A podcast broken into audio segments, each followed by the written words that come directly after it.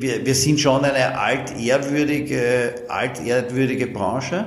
Ich würde das jetzt aber positiv herausarbeiten wollen. Also wir, wir können Veränderung ja, als Branche. Und als Einzelunternehmen ist man halt einfach gefordert, dass man, dass man halt in dem Bereich eher vorne als hinten dabei ist.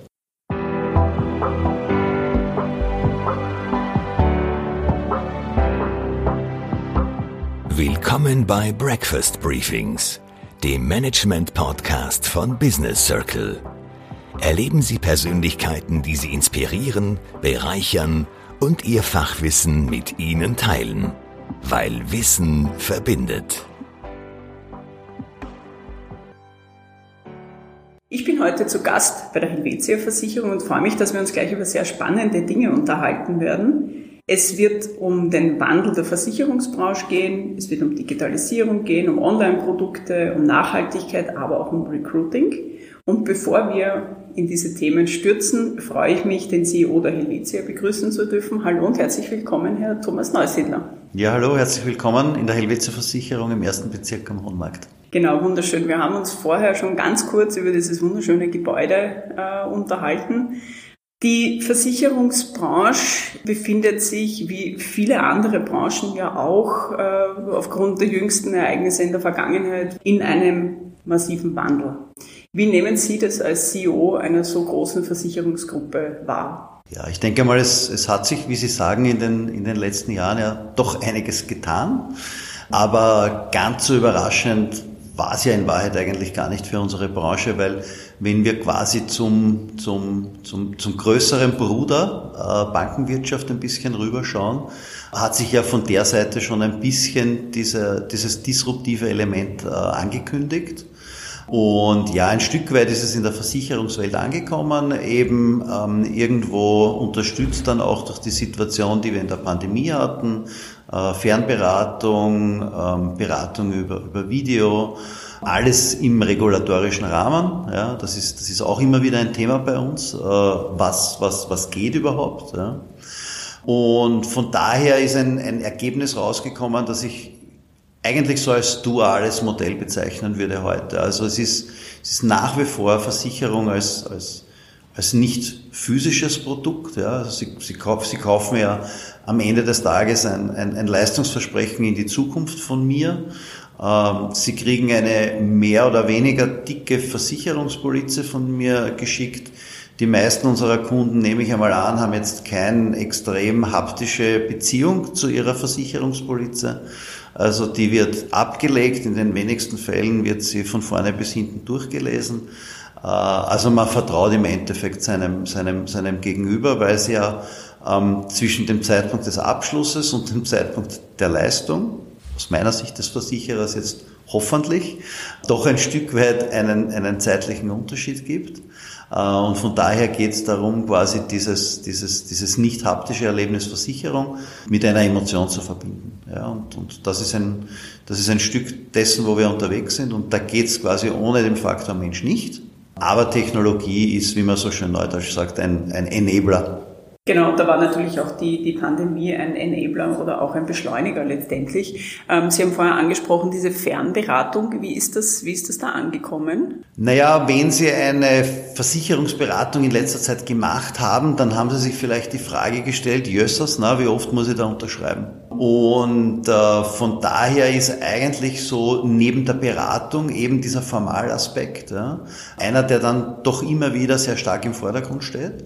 Und da hatten wir Silvester das Glück, dass wir schon uns vorab auf diese Reise gemacht haben mit, mit, mit Fernunterschrift, weil ganz einfach wir irgendwo in so ein Zeitalter eingebogen sind, wo, wo der Kunde, die Kundin dann irgendwo gesagt hat, jetzt kann ich beim Briefträger, wenn ich mein Backel übernehme, kann ich schon mit dem Fingernagel unterschreiben. Ja.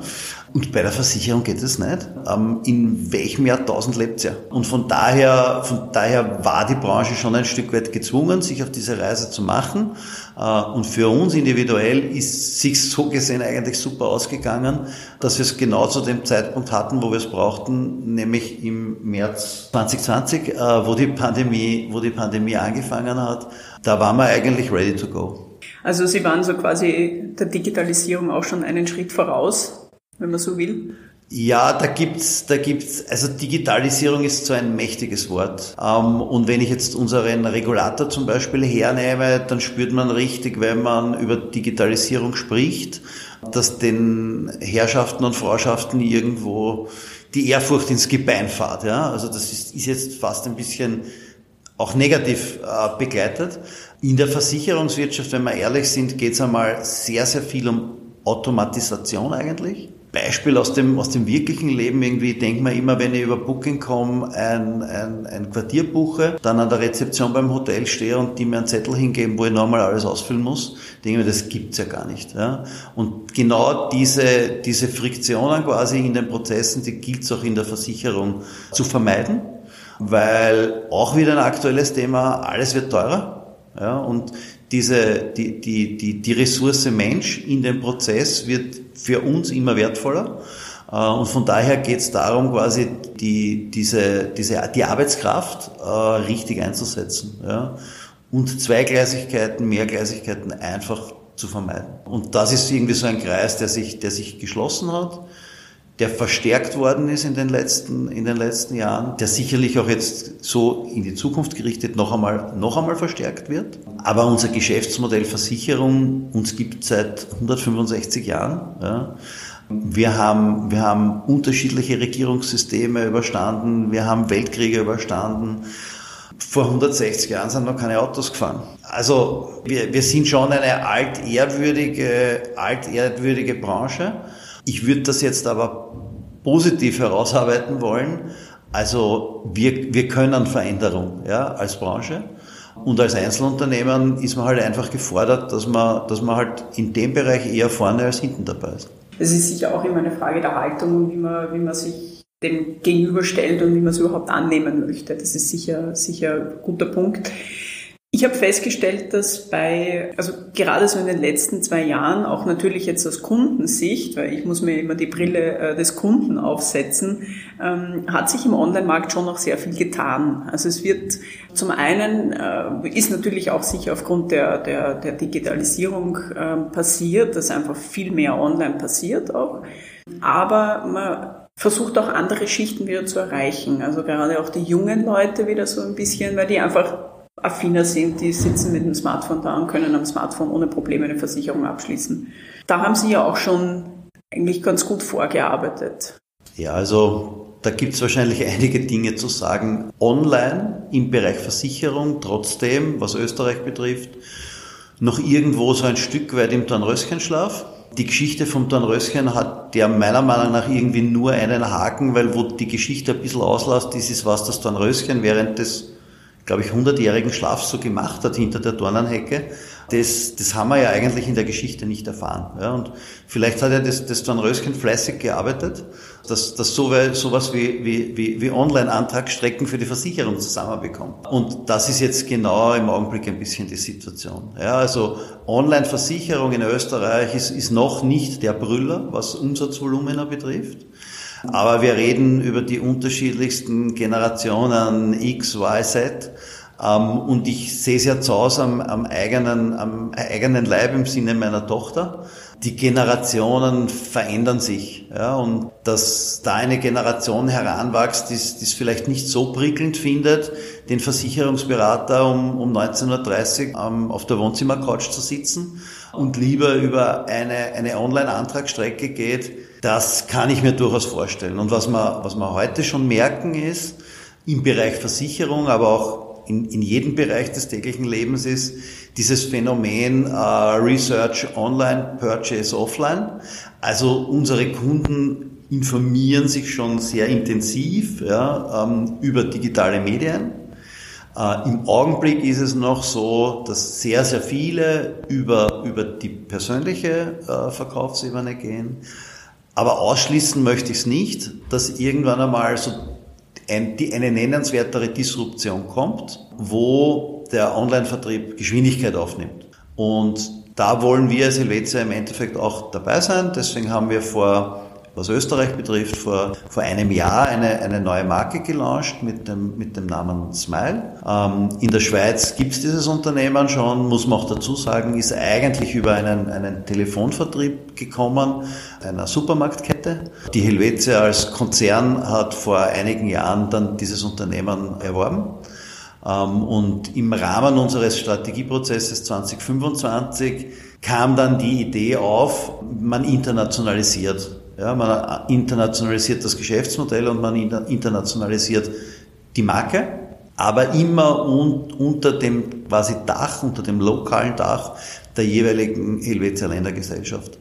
Und das widerfährt uns in unserem Konzern schon ein Stück weit regelmäßig, ähm, dass unsere, unser Schweizer Mutterhaus sagt, naja, die Österreicher sind nah, sie sprechen die gleiche Sprache und sie sind uns vielleicht ein Stück weit ähnlicher als die Kollegen aus Deutschland. Dann, dann probieren wir es, dann probieren wir es mal mit dem ersten Schritt in Österreich. Von daher sind wir seit, seit, seit letztem Jahr dabei. Wir werden, wir werden, wir werden heuer am Ende des Jahres ein Kfz-Produkt in den Markt bringen, weil Kfz ist sicherlich im Augenblick die online affinste Versicherungssparte, die wir so sehen. Und dann muss man irgendwann einmal mit, mit, mit Kfz in den Markt gehen. Und in, in Deutschland ist die Situation ja schon ein Stück weit weiterentwickelt. Das ist sowas, wo man sagen kann, in die Richtung könnte es in Österreich auch gehen. Sie haben vorher, also ich bin, ich bin bei dem Bild, äh, der Versicherungsmakler sitzt um 19.30 Uhr am Sofa hängen mhm. geblieben. Mir persönlich, und jetzt setze ich mir wieder die Kundenbrille auf, geht es ganz oft so, dass mir das fast schon, also am Ende klappe ich den Rechner zu und denke mir, boah, viel zu mühsam. Ich hätte gern jemanden, der mir das alles erklärt, der für mhm. mich sagt, das ist das beste Produkt für dich, das empfehle ich dir, das nimmst du bitte. Das wünsche ich mir dann oft, weil diesen ganzen Online-Tools, ja, schön und gut. Und es gibt, ich weiß nicht, Millionen Tools, wo man sich informieren kann, aber am Ende des Tages hätte ich gern jemand, der sagt, das nimm bitte jetzt. Das ist ja in Wahrheit, das ist ja in Wahrheit genau dieser Faktor, der im Augenblick die persönliche Qualitätsberatung noch schützt, ähm, weil eben dieses persönliche Vertrauensverhältnis zwischen Ihnen und Ihrem Versicherungsverkäufer besteht, wo dann diese Ebene entsteht. Ja, also das ist Keep it simple, ja, ist, ist, ist sicherlich so ein, ein, ein, ein Slogan der Stunde.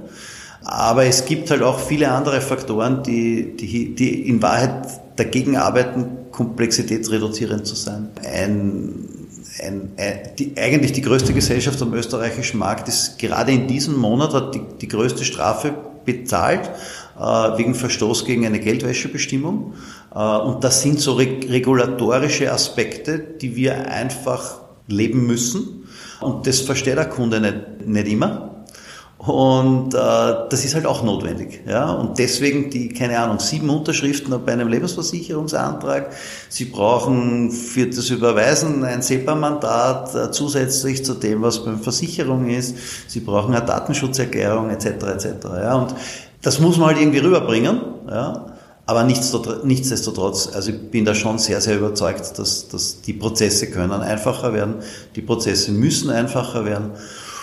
Und ich würde auch nicht ausschließen, dass es, dass es in Zukunft stärker wird, dass es diese Add-on-Versicherungsprodukte gibt. Sie kaufen eine Liftkarte und kaufen Sie quasi eine Tagesunfallversicherung dazu. Das, das kann schon eine, auch eine Vision in die Zukunft sein. Und da, da, da müssen wir darauf vorbereitet sein als Versicherer, weil da muss der Prozess einfach sein und da muss ich die entsprechenden Produkte haben.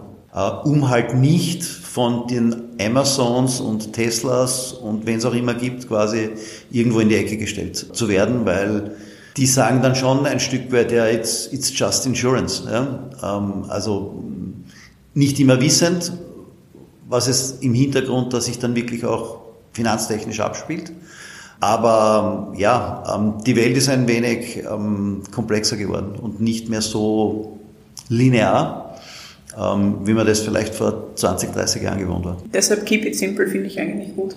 Aber am Ende, und da haben Sie vorher auch erwähnt, der Faktor Mensch spielt trotz alledem, trotz aller Digitalisierung und Online-Portale und so weiter immer noch eine ganz wichtige Rolle. Und vor allem, äh, was ich halt auch ganz wichtig finde, ich, ich brauche eine Person hinter meinem Produkt, die ich auch anrufen kann, wenn ich einen Versicherungsfall habe. Ich finde das auch ganz wichtig.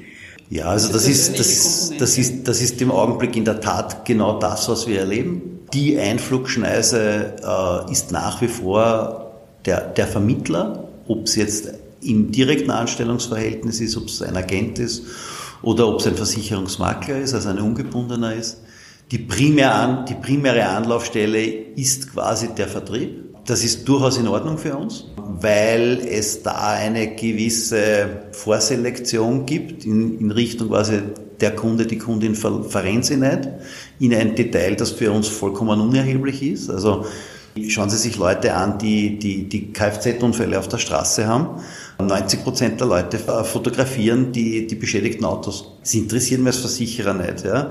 Das sehe ich dann über einen Werkstättenbericht. Also mich interessiert die Straße, mich interessiert die Information, wo die Autos herkommen sind äh, und mich interessiert tendenziell der Zulassungsschein und der Führerschein vom Unfallgegner. Das sind, das sind so die Dinge und, und da glaube ich, kann man, da kann man einsteuern. Ja, da kann man, da kann man einsteuern über den Betreuer, da kann man aber auch einsteuern über Prozesse. Ja, und, und da können wir alle mit zusammen besser werden.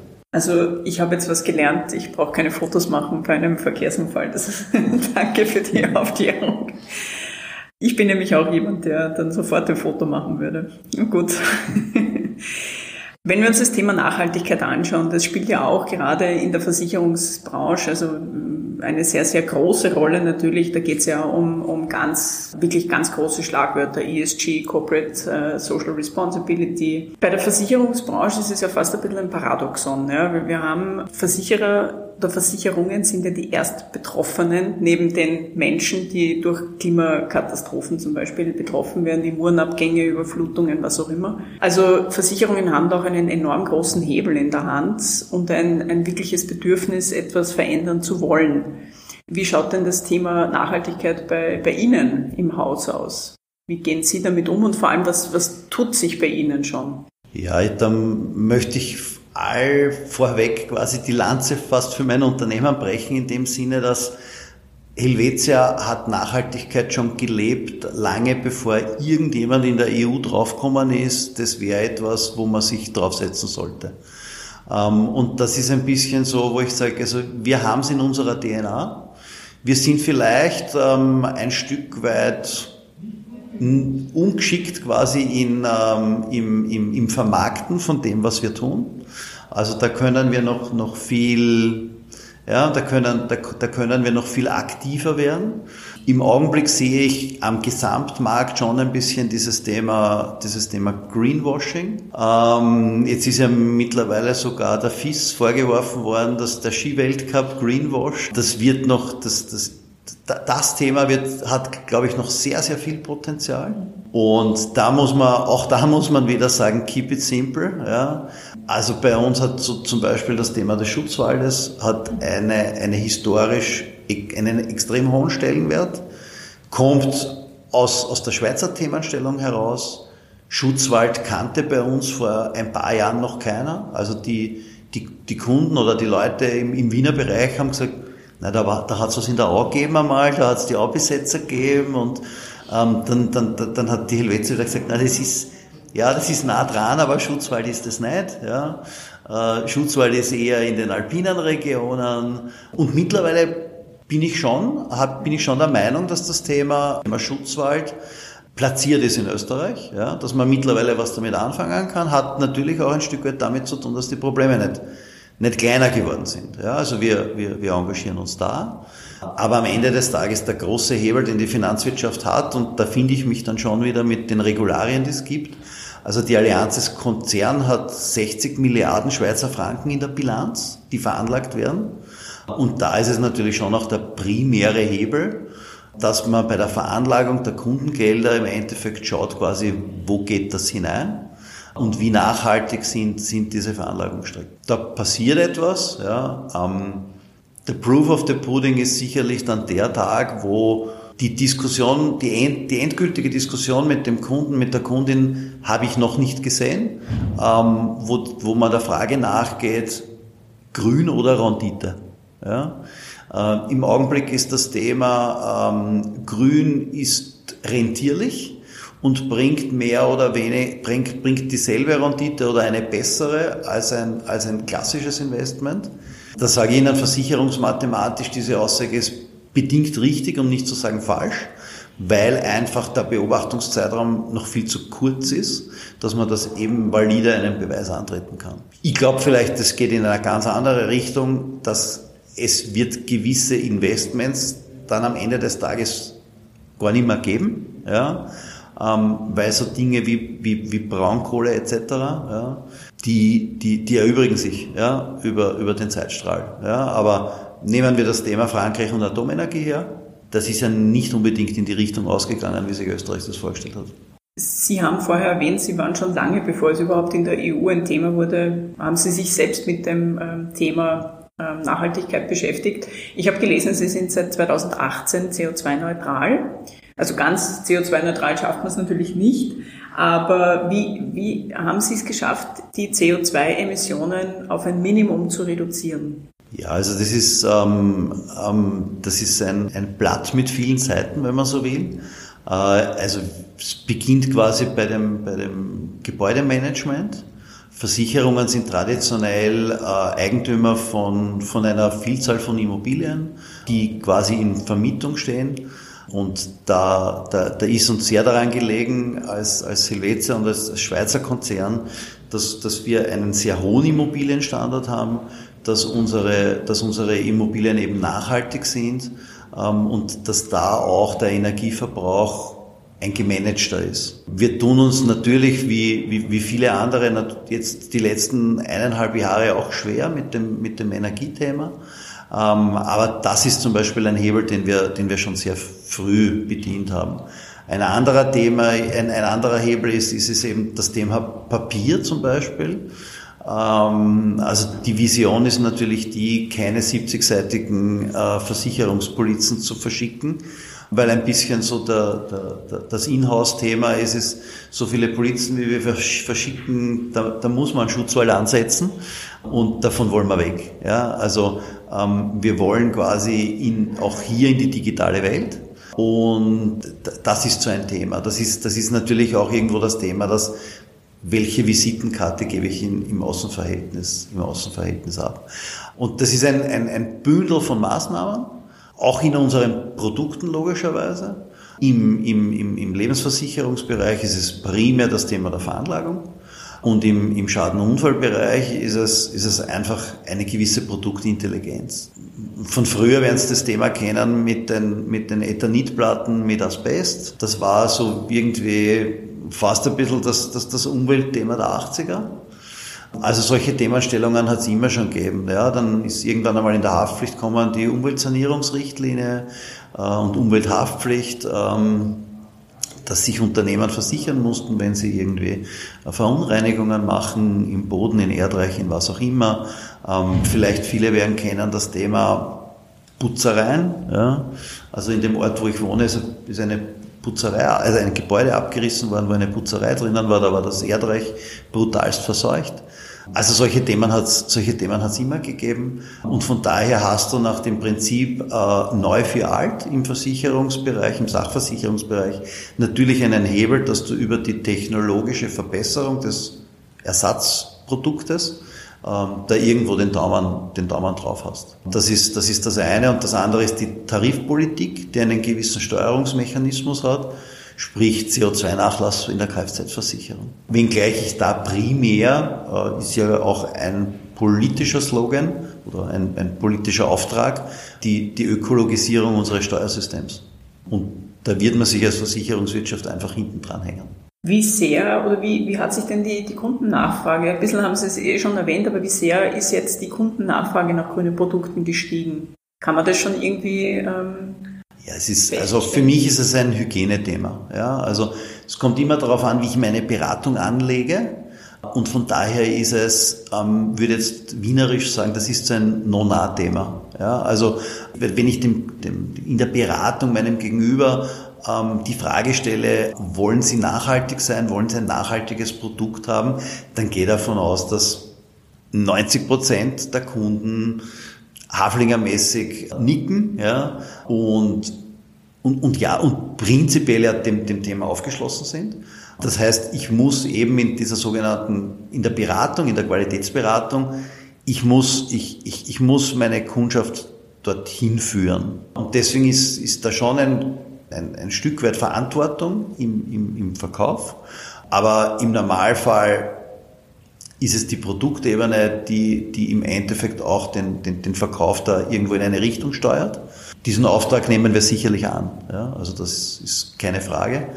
Und ich denke, es, es kann ja ein, es ergibt ein gesundes Bild. Ja. Also wie, also Vorsorge wird, das Vorsorgethema wird, wird die nächsten 10, 20, 30 Jahre sicherlich nicht kleiner werden. Und von daher ist, ist, ist das im Sinne der Ökologisierung unserer Welt sicherlich schon ein Thema. Also viele Fonds entwickeln sich ja auch über die Jahre erst. Also so wird es auch bei den Nachhaltigkeitsfonds zum Beispiel sein, die einfach noch zu kurz im Rennen. Also im Augenblick, im Augenblick haben wir, im Augenblick haben wir ein Datenproblem. Ja? Also je häufiger die Voranbieter hören so Themen wie Greenwashing, verspricht es nicht was, was am Ende des Tages nicht halten könnt, etc., etc., äh, sind auch die Fonds, Fondsanbieter, auf deren Informationen wir als Versicherer wieder angewiesen sind, eher defensiv. Und deswegen, deswegen ist es im, im Augenblick fast mühsam, ja, äh, das Thema sehr, sehr offensiv in die Breite der Kundschaft hineinzubringen. Ich würde jetzt sagen, von unserer Fondspalette noch immer sehr, sehr viele Fonds jetzt nicht einschlüssig, ja, komplett äh, Taxonomie-Informationen liefern. Ich würde mich gern noch total äh, intensiv mit, äh, mit Ihnen über dieses Thema unterhalten. Ich finde das persönlich extrem spannend. Ich möchte aber noch, um den zeitlichen Rahmen hier nicht zu, äh, zu sprengen, ein anderes wichtiges Thema ansprechen, und zwar den Fachkräftemangel. Sie nicken, das heißt, ähm, Sie sind auch vielleicht davon betroffen. Wie gehen Sie denn damit um? Beziehungsweise vielleicht anders gefragt, wie nehmen Sie das wahr? Sie sind ein sehr traditionelles Versicherungsunternehmen seit 165 Jahren.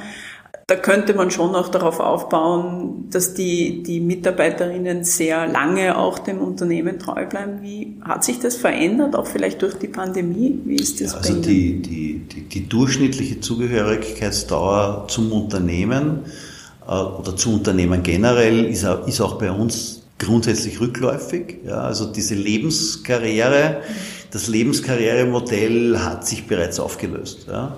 Und rein persönlich, dem, dem, dem weine ich auch gar nicht nach, weil ich denke, solche Veränderungen muss man zur Kenntnis nehmen. Ja.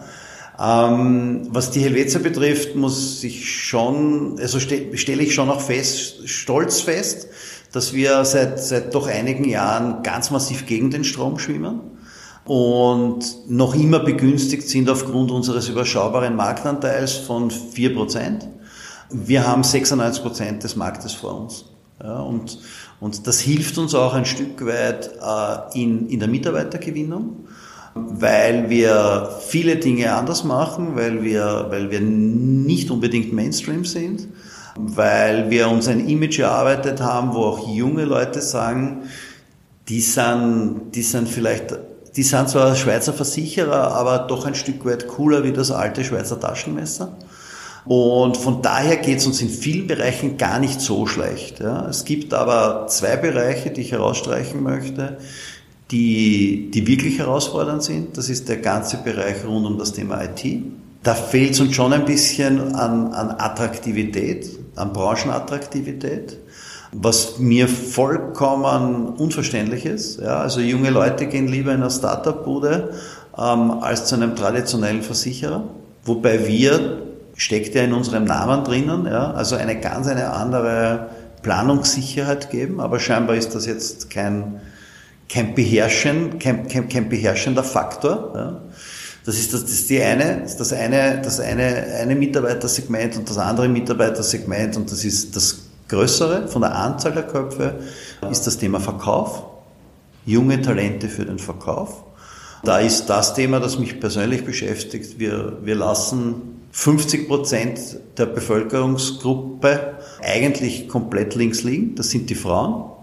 Äh, Vertriebskarriere im Verkauf für Frauen ist extrem un unterdurchschnittlich ausgeprägt. Ja. Äh, und Warum, ich, wenn ich da nachfragen darf?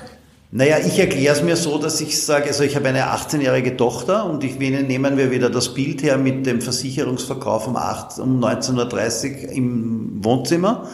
Ähm, da gibt's halt viele Eltern, die sich für ihr Mädel was anderes vorstellen, als dass die am Abend bei Leuten, die man nicht kennt, äh, Versicherungen verkaufen geht. Ja?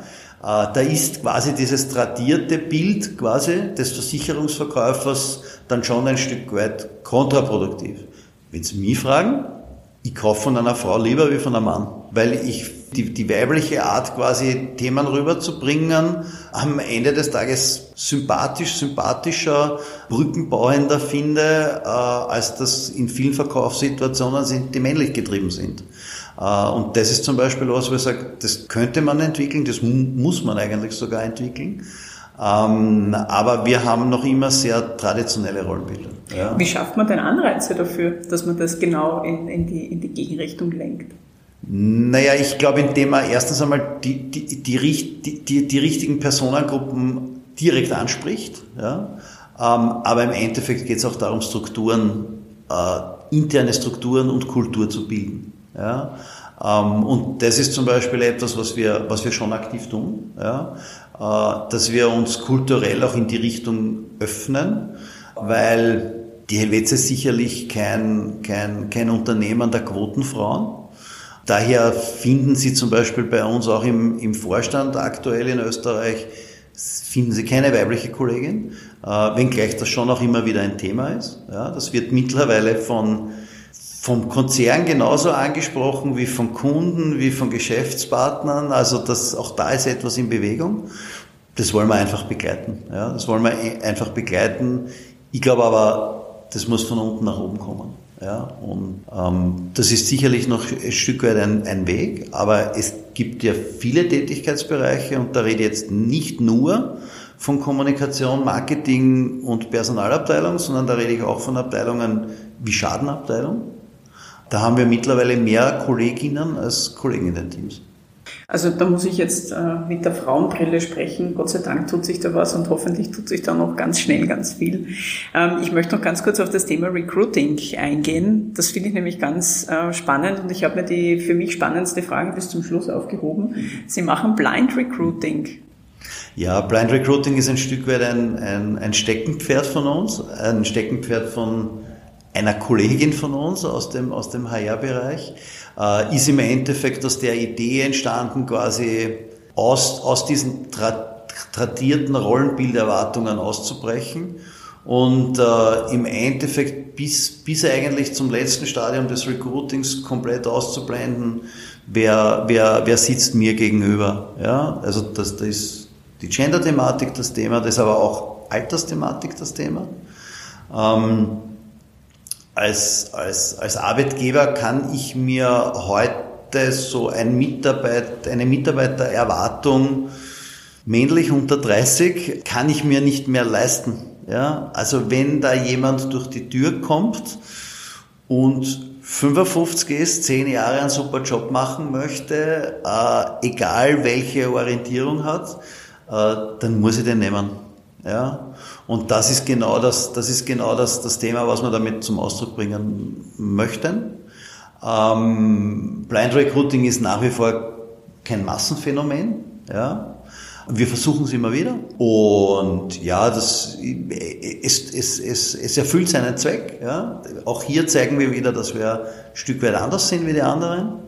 Ähm, und äh, wir leisten uns diese, diese einfach diese neuen, diese neuen Ideen.